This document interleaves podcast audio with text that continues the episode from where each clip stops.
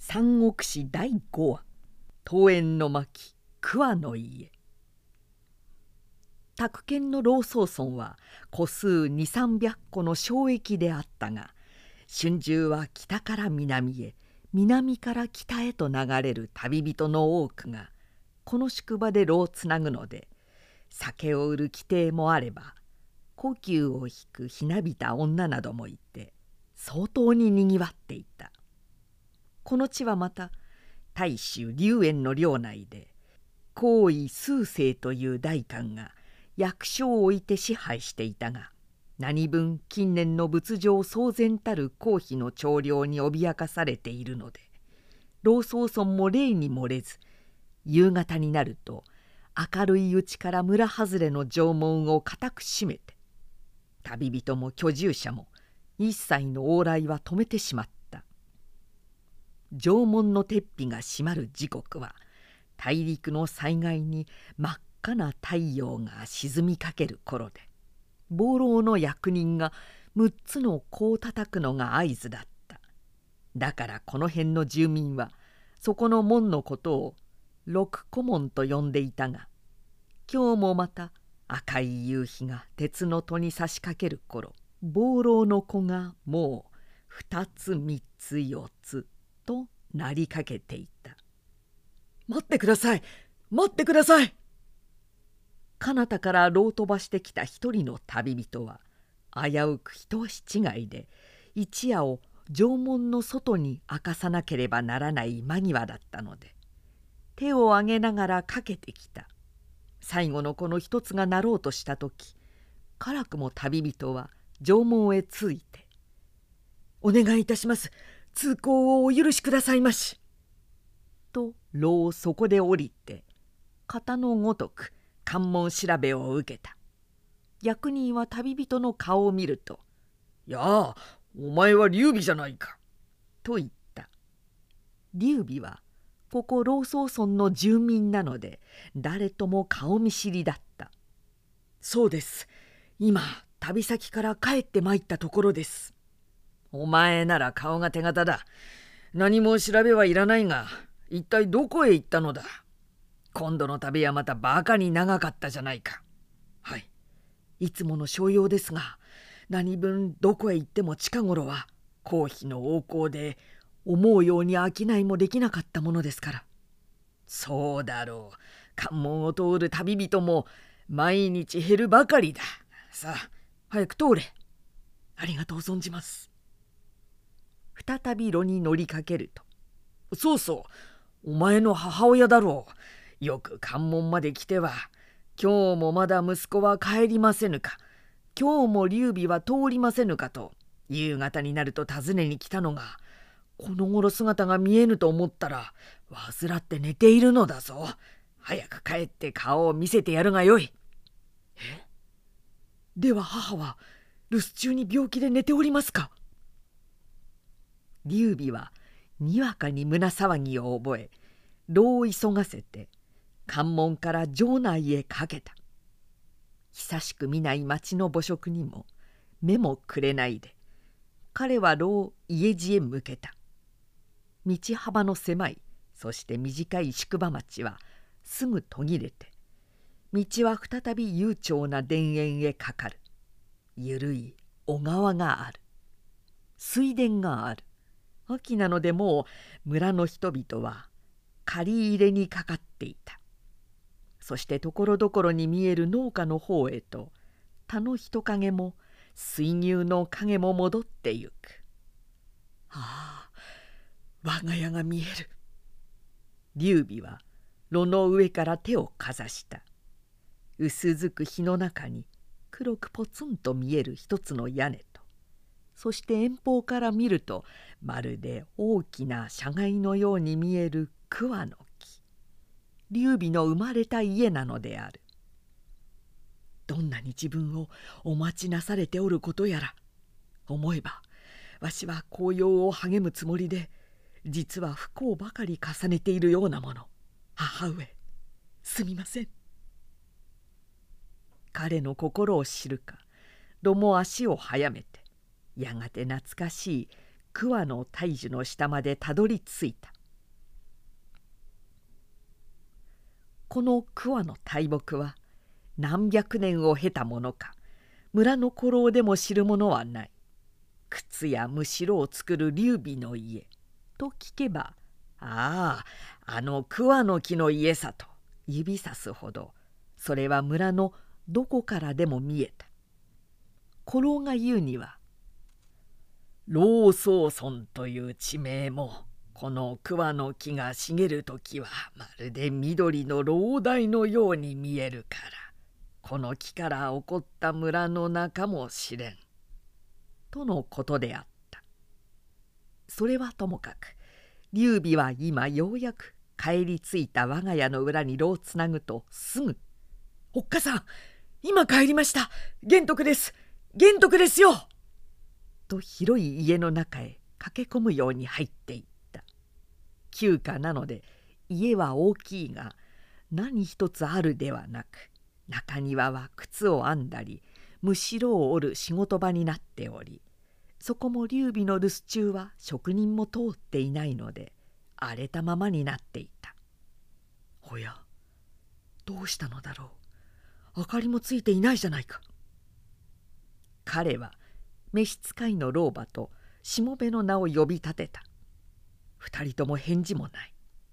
劉備は舌打ちしながら「おっかさん!」母の部屋をたたいた「阿ビか」と飛びつくように迎えてくれるであろうと思っていた。母の姿も見えなかった。いや母の部屋だけにたった一つあったタンスも寝台も見えなかった。どうしたのだろう？呆然胸騒ぎを抱いて佇んでいると暗い中庭の方でカタンカタンとむしろを折る音がするのであった。おや牢へ出てみるとそこの仕事場にだけ薄暗い投影がたった一つ掲げてあった。その火の下に白髪の母の影が後ろ向きに腰掛けていた。ただ一人で星の下にむしろ折っているのだった。母は彼が帰ってきたのも気がついていないらしかった。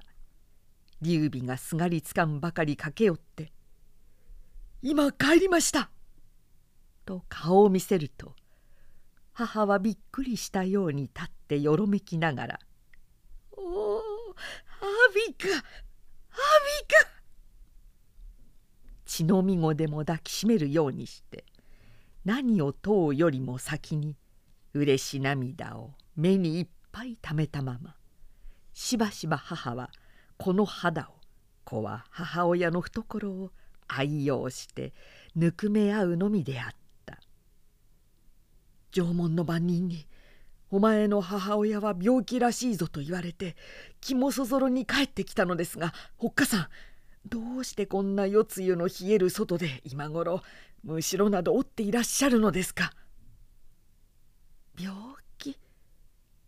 ああ縄文の番人さんはそう言ったかもしれないね。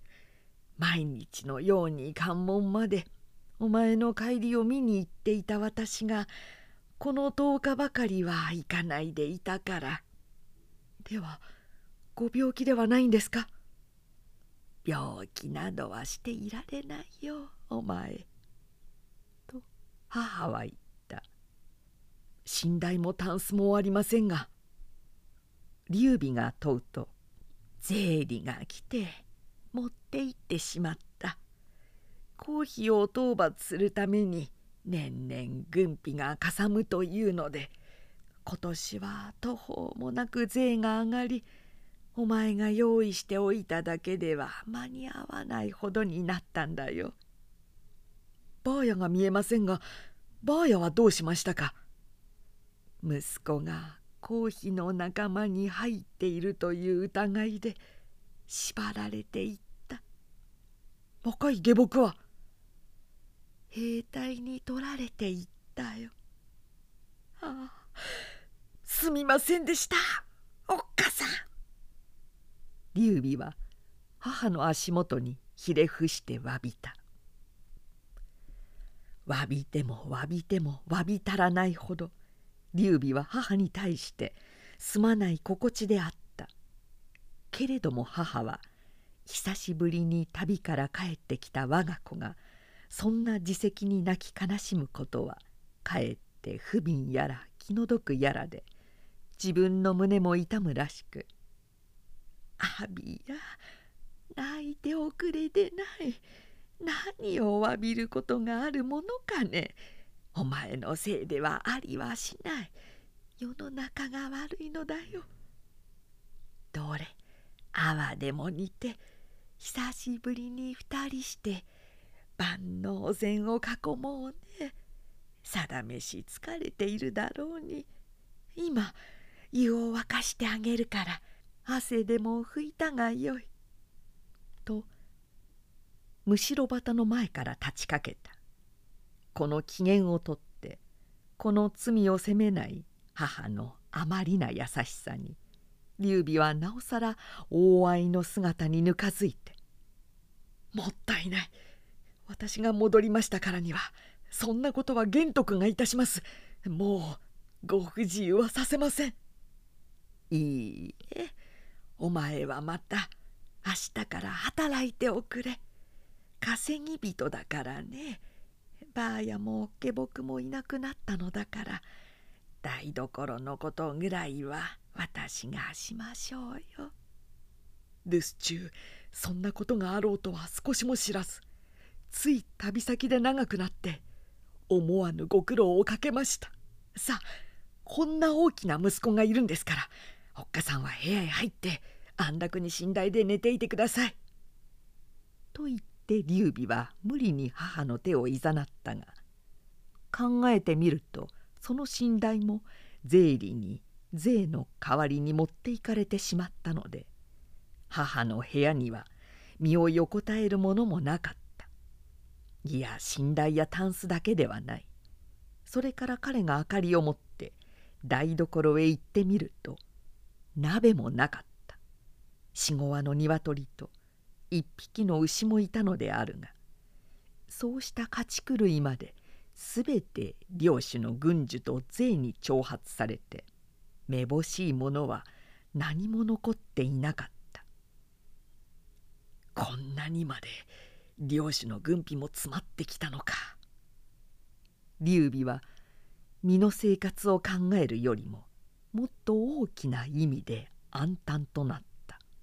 そしてすぐこれも公費の害の一つの表れだ。はあどうなるのだろう。世の行く末を思いやると彼はいよいよ暗い心に閉ざされた。物置を開けて彼は夕げにする泡や豆の俵を見回した。驚いたことには多少その中に蓄えておいた穀物も干し肉も天井に吊るしておいた関西まできれいになくなっているのだった。もう母に聞くまでもないことと彼はまたそこで呆失していた。すると無理に部屋へ入れて休ませておいた母が部屋の中で何か小さな物音をさせていた行ってみると床板を上げて土中の亀の中からわずかな泡と食物を取り出している。はあそんなところに劉備の声に彼女は振り向いて浅ましい自分を笑うように。少し隠しておいたのだよ。生きてゆくだけのものはないと困るからね。世の中は急転しているのだ。これはもうただごとではない。何億の人間が生きながら餓鬼となりかけているのだ。反対に一部の黄金族がその血をすすり肉を食らって不当な復帰と悪辣な映画を欲しいままにしているのだ。アビア明かりを持っておいで。泡が煮えたよ。何もないけれど二人して食べればおいしかろう」やがて老いたる母は貧しい宅からこう呼んでいった。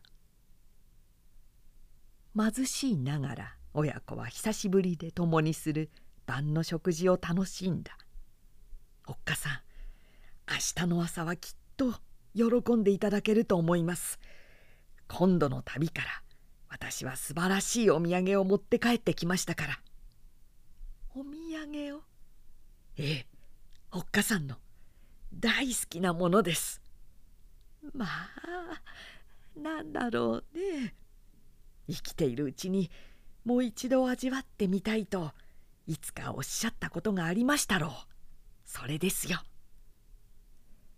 母を楽しませるために劉備もそれが落葉の名茶であるということをしばらく明かさなかった。母は我が子のその気持ちだけでももう目を細くして喜んでいるのである。じらされていると知りながら「織物かえ?」と聞いた「いいえ今も言った通り味わうものですよ」じゃあ食べ物に近いものです。なんじゃろわからないよアビア。私にそんな好物があるかしら。望んでも望めないものと諦めの中に忘れておしまいになったんでしょう。一生に一度はとおっかさんが何年か前に言ったことがあるので私も一生に一度はとおっかさんにその望みを叶えてあげたいと今日まで願望に抱いておりました。まあそんなに長年心にかけてかえなおさらわからなくなってしもうたよハビ。一体なんだねそれは。おっかさん実はこれですよ。鈴の小さい茶壺を取り出して劉備は卓の上に置いた。落葉の名茶です。おっかさんの大好きなお茶です。明日の朝はうんと早起きしましょう。そしておっかさんは裏の桃園にむしろを押しきなさい。私は炉に乗ってここから4里ほど先の慶村まで行くととてもいい清水の湧いているところがありますから万人に頼んで一桶清水を汲んできます。母は目を丸くしたまま鈴の小壺を見つめて物も言えなかった。ややしばらくしてから怖いものでも触るようにそっと手にのせて壺の横に貼ってある視線のような文字などを見ていたそして大きなため息をつきながら目を息子の顔へ上げて「アビアお前一体これはどうしたのだい?」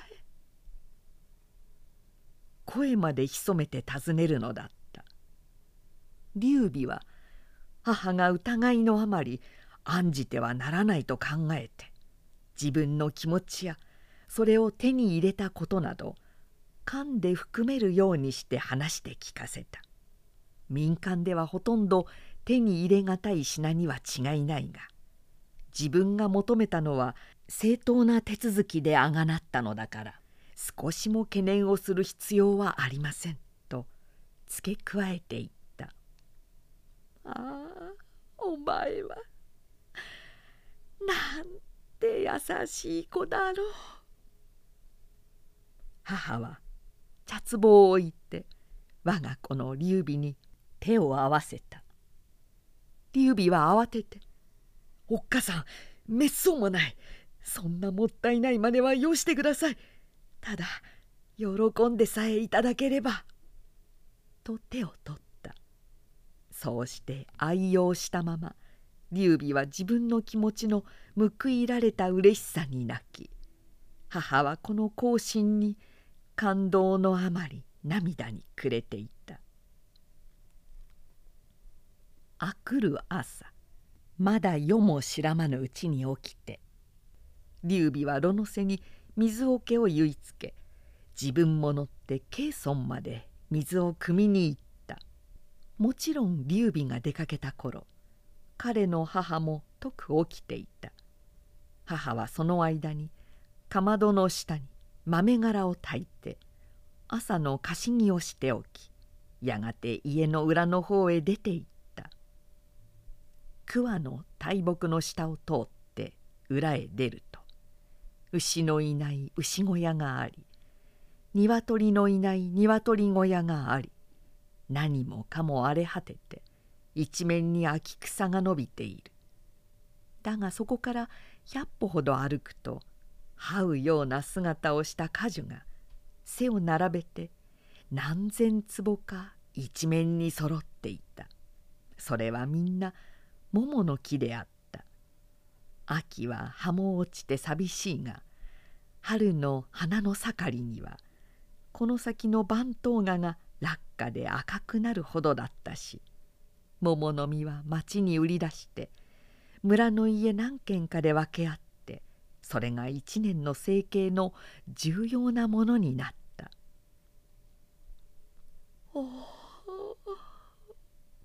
彼女は一人でに出たような声を漏らした。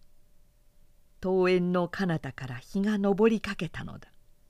金色の日輪は密雲をかみ破るように橋だけ見えていた。今や何か尊いものがこの世に生まれかけているような感銘を彼女も受けた。彼女はひざまずいて参来を施した。子供のことを祈っているらしかった。それからほうきを持った。たくさんの落ち葉が散らかっている。桃園は村の共有なので日頃誰も掃除などはしない。彼女も一部を吐いただけであった。新しいむしろをそこへ敷いた。そして一個の泥と茶碗など運んだ。彼女はもともと宇治素性の卑しくない人の娘であったし龍家も元来正しい家柄なのでそういう品もどこかに何十年も使用せずにしまってあった。清掃した桃園に座って彼女は水を汲みに行った息子がやがてケイソンから帰るのを心静かに待っていた。桃園の梢の海を秋の小鳥が来てさまざまな音色をまろばした。日はうらうらと雲を越えて朝霧はまだ紫ばんだまま大陸によどんでいた。わしは幸せ者よ。彼女はこの一丁の満足をもって死んでもいいような気がした。いやいやそうでないとも思う。一人強くそう思う。あの子の行く末を見届けねば。ふと彼方を見るとその劉備の姿が近づいてきた。水を汲んで帰ってきたのである。炉に乗って炉の蔵に小さい桶を結いつけて「おおおっかさん!」桃園の小道を縫って劉備は間もなくそこへ来た。そして水桶を下ろした「慶村の水はとてもいい水ですね定めしこれで茶を煮たらおいしいでしょう。まあご苦労だったね。ケイソンのお水のことはよく聞いているけれどあそこはとても怖い谷間だというじゃないか。後で私はそれを心配していたよ。なに道なんかいくら険しくても何でもありませんがね清水には水番がいましてなかなかただはくれません。少しばかり金をやってもらってきました。黄金の水落葉のお茶それにお前の行進王侯の母に生まれてもこんないい思いには巡り合えないだろうよ。おっかさんお茶はどこへ置きましたか？そうそう。私だけがいただいてはすまないと思いご先祖のお仏壇へあげておいたがそうですか。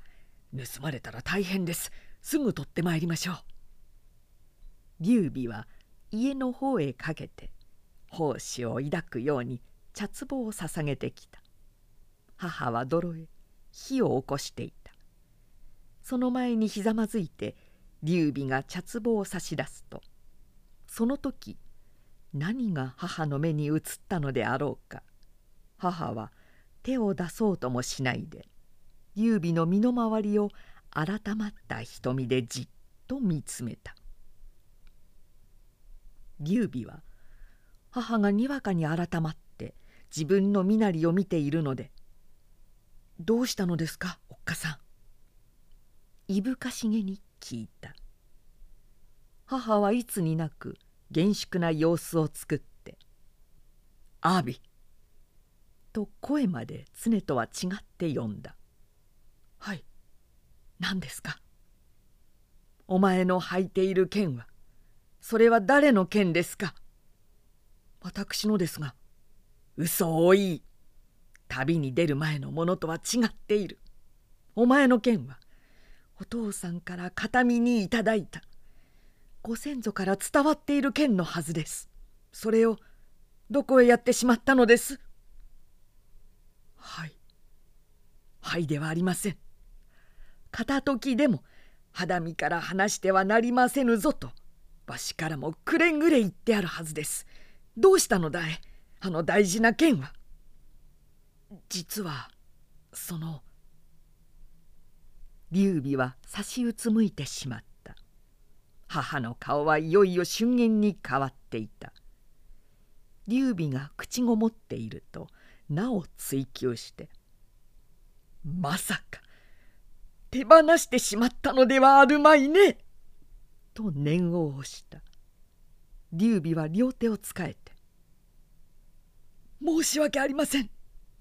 実は旅から帰る途中ある者に礼として与えてしまいましたので」言うと母は「え？人に与えてしまったって。まああの剣を!」と顔色を変えた。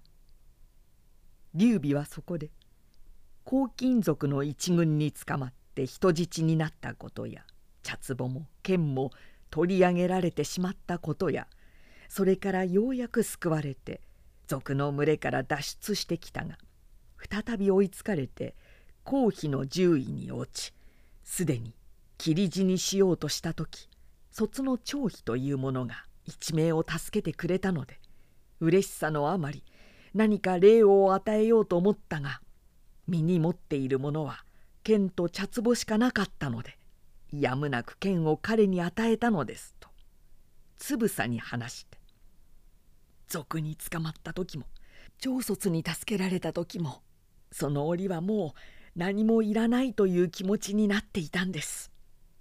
けれどこの名茶だけは命がけでも持って帰っておっかさんにあげたいと思っていました。剣を手放したのは申し訳ありませんがそんなわけでこの名茶を命から2番目のものとして持ち帰ったのでございます。剣は先祖伝来のもので大事なものには違いありませんが靴やむしろを作って暮らしている間は長卒からもらったこれでも決して間に合わないこともありませんから母の惜しがる気持ちをなだめるつもりで彼がそう言うと何を思ったか劉備の母は「わしはお前のお父様に申し訳がない。亡き夫に顔向けがなりませぬ。私はこの育て方を誤った。と同国して叫んだ。何をおっしゃるんです？おっかさんどうしてそんなことを？母の心を組みかねて劉備がおろおろと言うと母は矢庭に目の前にあった鈴の小さい茶壺を取り上げ「阿炎ほいで!」ときつい顔して彼の腕を片手で引っ張った「どこへですおっかさん？どどこへいらっしゃろうと言うんですか?」彼の母は答えもせず劉備の腕首を固くつかんだまま桃園の果てへ駆け出していった。そしてそこの番頭河の岸まで来ると持っていた鈴の茶壺を川の中ほどめがけて放り捨ててしまった「あなんで!」びっくりした劉備は我を忘れて母の手首を捕らえたが母の手から投げられた茶の壺は小さいしぶきを見せてもう川の底に沈んでいた「おっかさんおっかさん一体何がお気に障ったのですか？なんでせっかくの茶を川へ捨てておしまいになったんですか?」劉備の声は震えていた。母に喜ばれたいばかりに百難の中を命がけで持ってきた茶であった。母は喜びのあまりに気が触れたのではあるまいか。何を言うのです。総主。母は劉備の手を払った。そして父のような顔をした。劉備は厳しい母の眉に思わず後ろへ下がった。生まれてから初めて。母にも怖い姿があることを知った「ハービーお座りなさい」「はい」「お前がわしを喜ばせるつもりではるばる苦労して持っておいでた茶を川へ捨ててしもうた母の心が分かりますか?」「分かりません。おっかさん玄徳は愚鈍です。どこが悪い？何が気に入らぬと叱ってください。おっしゃってください。いいえ。母は強く頭を振り勘違いをしでない母は自分の気ままから叱るのではありません大事な剣を人手に渡すようなお前を育ててきたことを私は母としてご先祖にも死んだお父さんにもすまなく思うたからです。私が悪うございました。お黙りそんな簡単に聞かれては母の小言がお前に分かっているとは言えません。私が怒っているのはお前の心根がいつの間にやら苗しぼんで老僧村の水飲み百姓になりきってしもうたかと。それが口惜しいのです残念でならないのです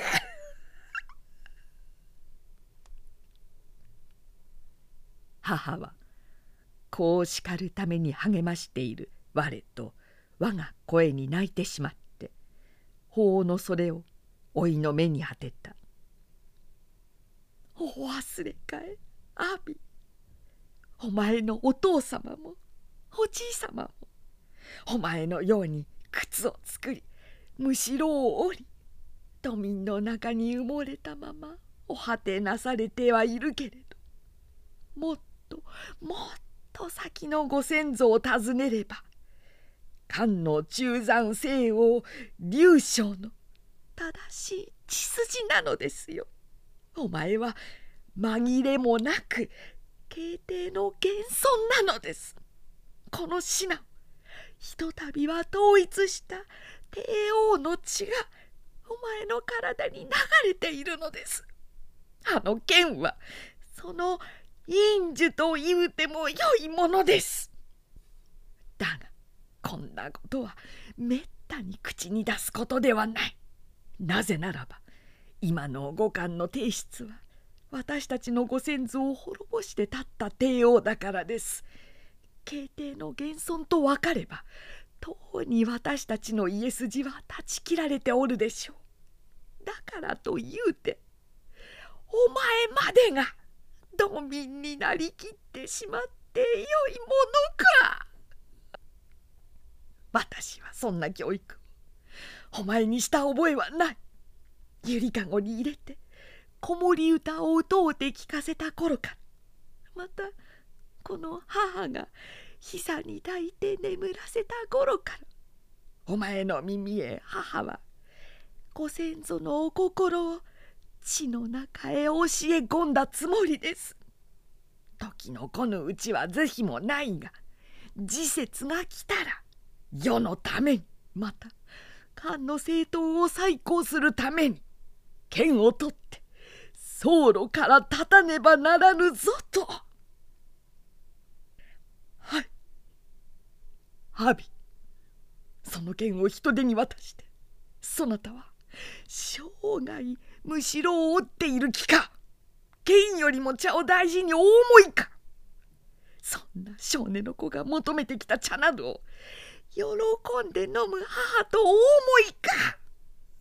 私は腹が立つ。私はそれが悲しい。と母は慟哭しながら劉備の襟をつかまえて赤子を凝らすように折檻した。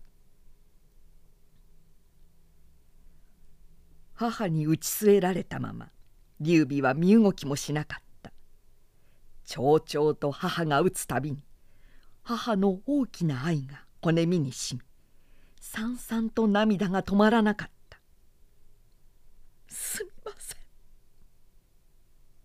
母の手をいたわるように劉備はやがて打つ手を押さえて自分の額に押しいただいた。私の考え違いでございました。まったく玄徳の愚かがいたした落ち度でございます。おっしゃる通り。玄徳もいつか都民の中に貧窮しているため心まで都民になりかけておりました。わかりましたか阿ビそこへ気がつきましたか？ご長着を受けて幼少のご訓言が骨身から呼び起こされてまいりました。大事な剣を失いましたことはご先祖へも申し訳ありませんがご安心くださいおっかさん。玄徳の魂はまだここにございます。するとそれまで老いの手がしびれるほど子を打っていた母の手は矢庭に阿炎の体をひしと抱きしめて「おお阿炎や。ではお前にも一生ドミンで朽ち果てまいと思う気持ちは終わりかえまだ忘れないで私の言葉を魂の中にお持ちかえなんで忘れましょう。私が忘れても慶帝の現存であるこの血液が忘れるわけはありません。よう言いなすった。阿弥よ。それを聞いて母は安心しました。許しておくれ。許しておくれよ。何をなさるんです。我が子へ手をついたりして。もったいない。いいえ。心まで落ちぶれ果てたかと。悲しみと怒りのあまり。お前を長着したりして。ご恩です。大愛です。今のご長着は私にとって真の勇気を奮い立たせる進軍の鼓でございました。ブッダの杖でございました。もし今日のお怒りを見せてくださらなければ玄徳は何を胸に変えていてもおっかさんが世にあるうちはと卑怯な土民を装っていたかもしれません。いえそのうちについ年月を過ごして本当の土民になって朽ちてしまったかもしれません。ではお前は何を思ってもこの母が心配するのを恐れて母が生きているうちはただ無事に暮らしていることばかり願っていたのだね。ああそう聞けばなおさら私の方がすまない気がします。もう私も腹が決まりました。でなくても今度の旅で諸州の乱れやら公費の惨害やら地上の民の苦しみを目の痛むほど見てきたのです。おっかさん玄徳が今の世に生まれ出たのは天上の所定から何か使命を受けて世に出たような気がされます。彼が真実の心を吐くと彼の母は天地に黙祷を捧げていつまでも寮の階名の中に額を埋めていた。しかしこの日の朝のことはどこまでも親子二人だけの密か事だった。劉備の家には相変わらずむしろ旗を折る音が何事も投げに毎日外へ漏れていた。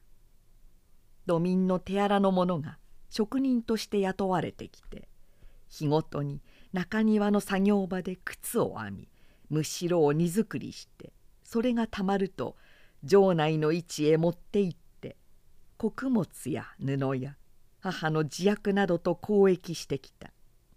変わったことといえばそれくらいなもので家の辰巳にある高さ五畳余りの桑の大樹に春は鳥が歌い秋は落葉していつかここに34年の清掃は過ぎた。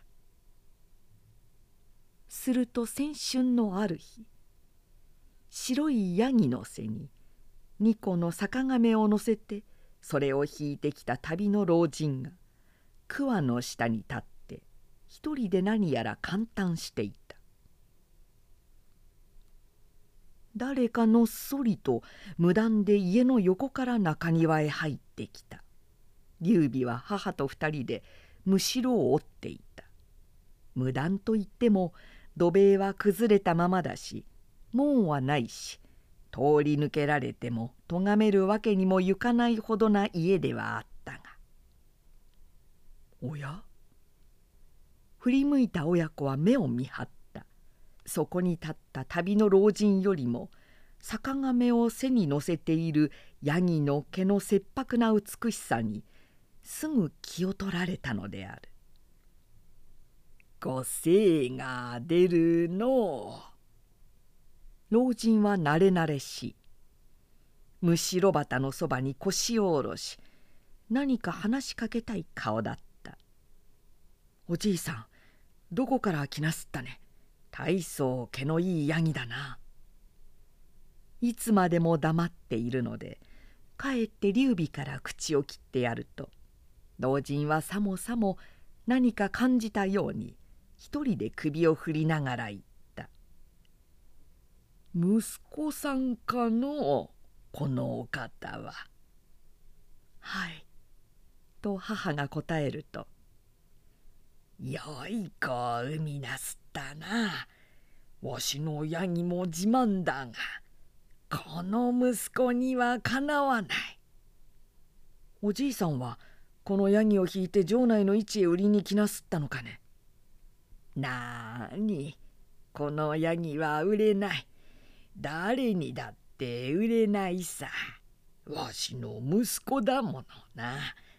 わしの売り物は酒じゃよ。だが道中で悪者に脅されて酒は飲まれてしもうたから亀は二つとも空っぽじゃ。何もない。ではせっかく遠くから来てお金にも変えられずに帰るんですか。帰ろうと思ってここまで来たら。えらいものを見たよわしは。何ですか？お宅の桑の木さ。あああれですか。今まで何千人いや何万人となく村を通る人々があの木を見たろうが誰も何とも言った者はいないかね。別にそうかな。珍しい木だ。桑でこんな大木はないとは。誰も皆言いますが。じゃあわしが告げよう。あの木は霊木じゃ。この家から必ず鬼人が生まれる。蝶々。社外のような枝が皆そう言ってわしへささやいた遠くないこの春桑の葉が青々とつく頃になるといい友達が訪ねてくるよ。香料が雲を得たようにそれからここの主は恐ろしく身の上が変わってくる。おじいさんは駅舎かね？わしは炉の利帝というものさ。と言うて年中ひょうひょうとしておるから故郷にいた試しはない。ヤギを引っ張って酒に酔うて時々市へ行くので皆が陽泉と言ったりする。陽泉様じゃあ世間の人はあなたを仙人と思っているので。迷惑な話さ。何しろ今日は喜ばしい人と話し珍しい霊木を見たこの子のおっかさんはいこのヤギをお祝いに献上しよう。え？おそらくこの子は自分の誕生日も祝われたことはあるまい。だが今度は祝ってやんなさい。この亀に酒を買いこのヤギを放って血は神壇に捧げ肉は厚物に似て初めは戯れであろうと半ば笑いながら聞いていたところ陽泉は本当にヤギを置いて立ち去ってしまった。驚いて桑の下まで駆け出し往来を見回したがもう姿は見えなかった。